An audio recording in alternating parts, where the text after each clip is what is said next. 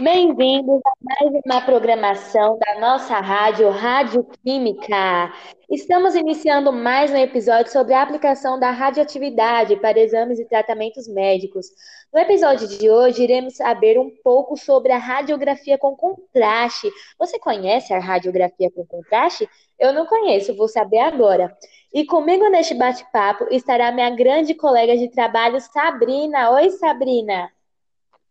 Olá, Bia! Isso mesmo! E eu já quero desejar a todos que sejam muito bem-vindos a mais um episódio aqui na nossa rádio. E sem mais delongas, é com imensa honra que recebemos a doutora radiologista Giovana Moraes e a técnica em radiologia Rebeca Gomes. Olá, é um prazer imenso estar aqui hoje.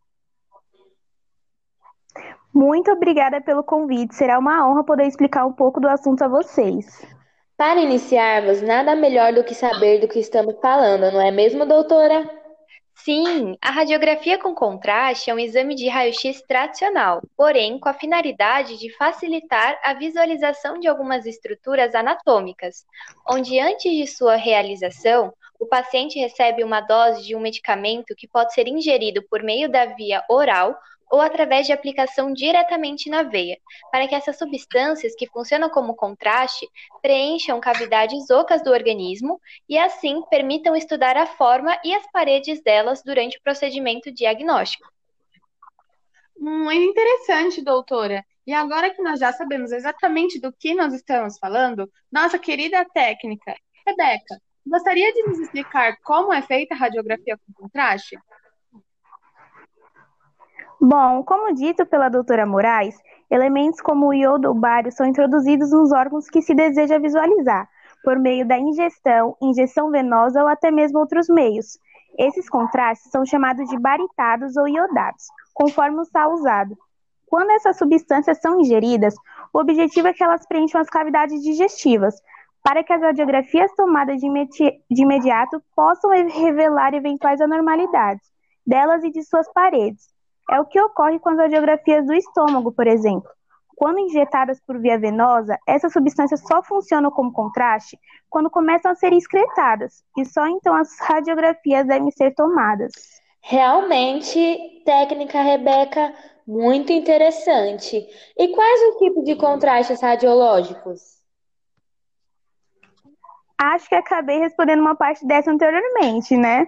Bom, mas de forma mais abrangente, há três tipos: contraste iodado, sulfato de bário e o gadolínio. Contraste iodado é por meio da via oral ou intravenosa, podendo ser utilizado para realçar diversos órgãos do aparelho digestivo, urinário, vasos sanguíneos em qualquer parte do corpo e útero. Já o sulfato de bário é indicado para estruturas do trato digestivo, podendo ser administrado via oral ou retal, inclusive junto a outro meio de contraste negativo, como o ar. Por último, mas não menos importante, o gadolínio, que é a substância utilizada em exames contrastados de ressonância magnética, sendo muito útil na identificação de males, como tumores e infecções. Muito bem explicado. Após todas essas informações sobre o que se trata e como é feito, eu gostaria de saber quais são os cuidados para fazer o exame. Há diferenças entre adultos e crianças? Sim. Bom, há casos e casos, né? Em casos de crianças de até um ano, será necessário jejum absoluto de três horas, inclusive de água. E o responsável deverá levar duas mamadeiras vazias com bico para leite para tomar o contraste. Para crianças de até um, de 1 até 4 anos, será necessário jejum absoluto de 4 horas, inclusive de água.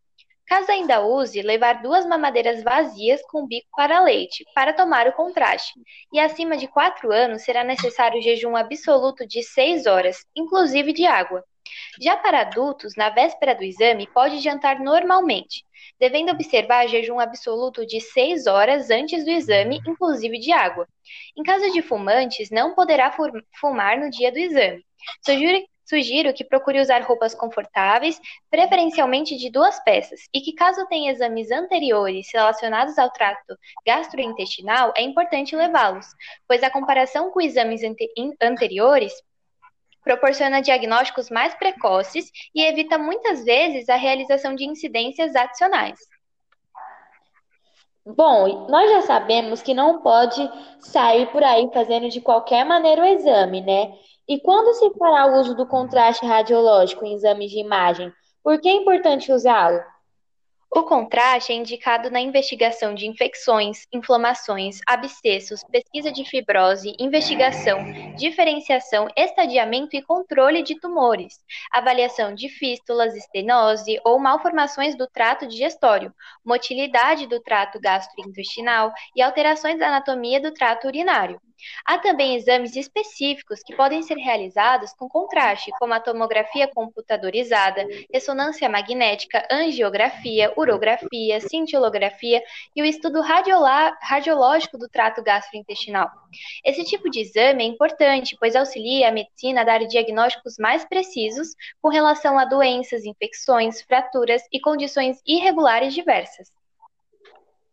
Bom, eu não sei vocês, mas eu tenho escutado falar que os exames com contraste estão ficando cada vez mais seguros.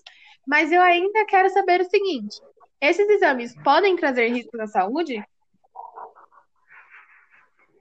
Bom, um dos que pode acontecer é uma reação alérgica aguda, também conhecida como anafilaxia, que se caracteriza pelo aparecimento de urticária, inchaço da pele, queda da pressão, batimentos cardíacos acelerados, broncoespasmo e até mesmo edema de glote, e precisa ser tratamente e precisa ser tratada rapidamente, pois representa um sério risco à saúde. Em sequência, temos os efeitos tóxicos causados pela substância, onde parte das reações incluem efeitos diretos na corrente sanguínea, como a queda da pressão ou inflamação no local da aplicação. A substância também pode causar efeitos tóxicos diretos em certos órgãos, como na pele, com dor no local da aplicação, vermelhidão, inchaço ou formação de caroços. No, no estômago e intestino, causando náuseas, vômitos ou diarreia. Nos rins, com a redução da formação de urina ou insuficiência renal o próprio cérebro causando a dor de cabeça, tontura, confusão mental, até mesmo convulsão. Os pulmões com falta de ar, broncoespasmo ou desencadeando crises de asmas e até mesmo o coração, o que causa o aumento da pressão arterial, arritmias ou paradas cardíacas. Normalmente, esses efeitos estão relacionados à dose ou à concentração do meio de contraste utilizado e podem variar de acordo com a velocidade de infusão e forma de uso da substância, se oral ou venosa, por exemplo.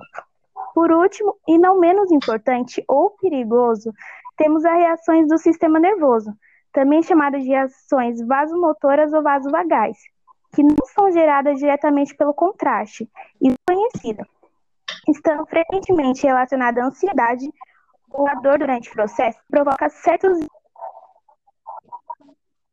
no sistema nervoso vascular. Essas reações podem implicar a queda da pressão arterial, diminuição dos batimentos cardíacos, desmaios, confusão mental, palidez ou suor frio, por exemplo. Eu não sabia que tanta coisa assim poderia ocorrer por conta de uma substância utilizada. E agora, algo que está me preocupando. Mas eu acho que não só eu, acho que todos os ouvintes. Devido a esses riscos, há contradições para exames contrastados? Bom, dependendo do tipo de contraste que será usado, existem sim algumas contraindicações, especialmente para o contraste iodado. Uma das principais é para diabéticos que usam medicamentos como cloridato de metformina. Associada ao iodo, essa substância pode levar ao desenvolvimento de insuficiência renal aguda. Algumas pessoas têm alergia ao iodo, o que pode ocasionar outros riscos. Por exemplo, os pacientes com hipertireoidismo manifesto e insuficiência renal que não devem ingerir compostos iodados. Outra contraindicação vale para procedimentos com sulfato de bário, pois a substância é insolúvel, ou seja, não se dissolve nem é absorvida pelo corpo. Portanto, está contraindicado quando há suspeita de perfuração das vísceras para que o composto não escape para fora do aparelho digestivo, contaminando a cavidade peritoneal. Se o paciente estiver desidratado em fase pré-operatória ou sofrer obstruções nos órgãos, o uso do contraste pode piorar o quadro. E caso o procedimento cirúrgico não puder ser evitado ou adiado, o contraste, que não é absorvido, deverá ser removido pelo cirurgião ao cair na cavidade peritoneal.